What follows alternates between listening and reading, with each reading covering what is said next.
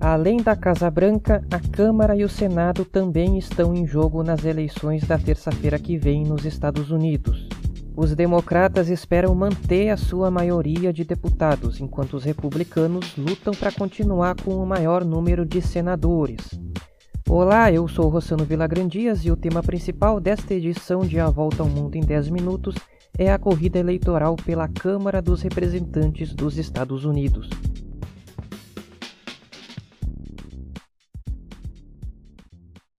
Os Estados Unidos têm o mandato de deputado mais curto do mundo, são dois anos. Isso quer dizer que, junto com cada eleição presidencial, acontecem também eleições para todas as 435 cadeiras da Câmara.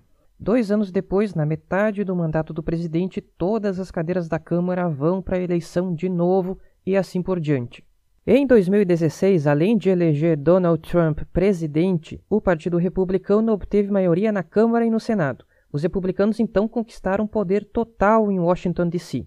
Porém, em 2018, na, na, na, metade do mandato do Trump, todas as cadeiras da Câmara estavam em jogo de novo. Com muitos eleitores dos subúrbios das grandes cidades descontentes com o presidente, os democratas conquistaram maioria na casa.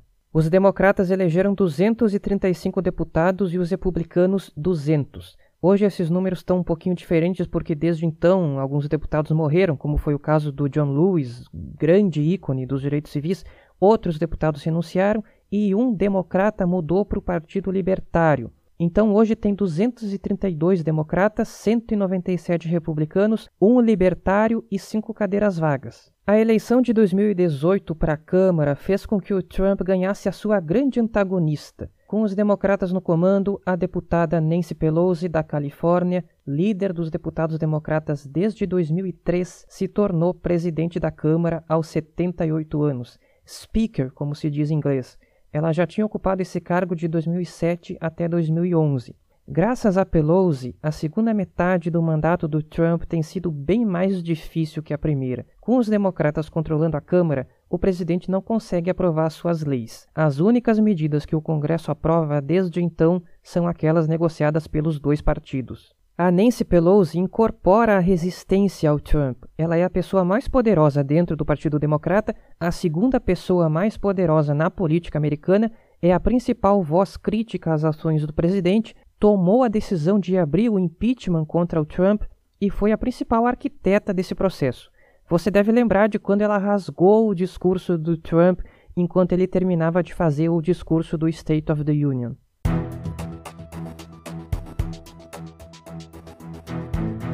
A rivalidade entre Trump e Pelosi, que gerou tantos memes, mostra o quão importante é que o presidente tenha o Congresso do seu lado. Os dois últimos anos do governo Barack Obama foram terríveis para o presidente, justamente porque os republicanos tinham maioria na Câmara e no Senado. O Obama não tinha nem sequer uma das casas do seu lado para defender a sua plataforma. O democrata usou o artifício de impor medidas por decreto.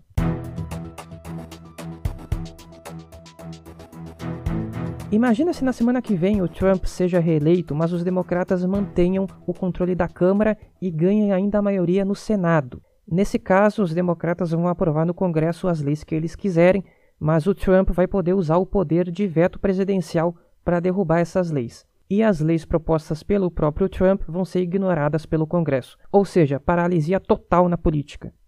Agora, se o democrata Joe Biden for eleito presidente, mas os republicanos mantiverem maioria no Senado, ele vai estar tá na mesma situação em que o Trump está hoje, uma das casas do seu lado, mas a outra nas mãos da oposição. O sistema eleitoral americano para a Câmara é distrital, ou seja, a Câmara tem 435 cadeiras. Portanto, o território do país é dividido em 435 pedacinhos, cada um com mais ou menos a mesma população, e cada um desses pedacinhos elege um deputado. São os distritos eleitorais. A Califórnia é o estado mais populoso e, portanto, tem a maior bancada na Câmara, 53 deputados. Sete estados têm uma população tão pequena que o distrito eleitoral corresponde a todo o estado. É o caso do Alasca, por exemplo, ou seja, o estado todo elege só um deputado. Só na ilha de Manhattan, que é só uma parte da cidade de, Nova York, a ilha de Manhattan é dividida em cinco distritos eleitorais. A Nancy Pelosi, por exemplo, representa o 12º distrito da Califórnia, que inclui a maior parte da cidade de San Francisco. Em 2018, ela foi reeleita nesse distrito com 87% dos votos contra o candidato republicano. Nas eleições deste ano, a Pelosi concorre contra um outro democrata mais de esquerda, mas não existe nenhuma expectativa de que ela possa perder. Então vamos ao que interessa. O que, que deve acontecer com a Câmara nas eleições da próxima terça-feira? Entre os três, Casa Branca, Câmara e Senado, a Câmara é a que tem o resultado mais previsível. Os democratas devem manter a maioria e, muito provavelmente, aumentar essa maioria em algo em torno de 15 cadeiras. Os democratas estão liderando as pesquisas em distritos que incluem subúrbios que hoje estão nas mãos de republicanos. A Nancy Pelosi, hoje com 80 anos, garantiu que vai concorrer de novo à presidência da Câmara. Para ganhar, ela precisa primeiro ser reeleita deputada pelo seu distrito em São Francisco e os democratas precisam manter a maioria, o que é praticamente uma certeza. Porém, em 2018, ela tinha dito que ficaria no cargo por só mais dois mandatos. Isso quer dizer que os próximos dois anos devem ser os últimos da Pelosi.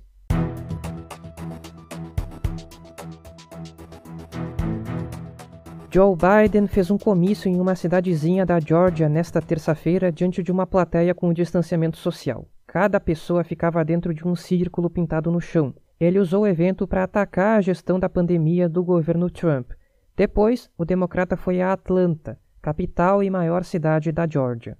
No Michigan, onde o Biden tem cerca de oito pontos de vantagem, os apoiadores de Trump enfrentaram o frio para ouvir o seu candidato em um comício. Obama continua fazendo campanha na Flórida. Nesta terça, ele foi a Orlando. Nesta quarta, Trump está no Arizona, um estado onde os republicanos costumam vencer, mas no qual Biden está com uma vantagem de cerca de 5 pontos agora. E eu preciso fazer uma correção porque na edição de terça-feira eu falei que Reno é a capital de Nevada. Não, a capital de Nevada é Carson City. Reno é a terceira maior cidade, fica no oeste do estado, na divisa com a Califórnia. O Papa Francisco, como você deve saber, expressou uma posição que deve marcar a história do cristianismo e que veio a público na semana passada. Ele defendeu a união civil entre pessoas do mesmo sexo. É claro que é um avanço muito significativo, mas para os observadores atentos da Igreja Católica não é propriamente uma novidade. No documentário Francesco, o pontífice disse, aspas, Pessoas homossexuais têm o direito de estar em uma família. Elas são filhas de Deus e têm o direito a uma família. Você não pode expulsar alguém de uma família. O que nós temos que ter é uma lei de convivência civil. Dessa forma, eles são legalmente cobertos. Eu apoio isso. Fecha aspas. A palavra que ele usou é traduzida para português como convivência, mas na Argentina, de onde o Papa vem, convivência civil e união civil são a mesma coisa. E se sabe que o Papa quis dizer união civil porque, na verdade, ele já tinha falado sobre isso mais de uma vez. Quando era arcebispo de Buenos Aires, Jorge Mário Bergoglio já defendia a união civil como uma alternativa ao casamento gay. Desde que ele se tornou Papa Francisco, ele já tinha manifestado várias vezes apoio às uniões civis homoafetivas, por isso, alguns observadores disseram que essa notícia bombástica, na verdade, nem é uma notícia, porque o Papa já tinha dito isso. A diferença é que dessa vez a imprensa deu mais atenção. Bom, isso que o Papa disse é uma opinião que ele deu. Os estados precisam dar o direito às pessoas de contrair uma união civil com uma outra pessoa do mesmo sexo. Mas essa declaração não tem nada a ver com a doutrina interna católica. O que o Papa fez foi nada mais do que defender o Estado democrático e laico. Se a Igreja Católica aceita ou não casar pessoas do mesmo sexo, essa é uma questão interna da Igreja. O Estado, as leis não têm que seguir a Igreja, eles precisam dar direitos iguais. Se um homem e uma mulher têm o direito de se unir perante a lei, dois homens ou duas mulheres precisam ter esse direito também. É isso que significa a fala do Papa Francisco.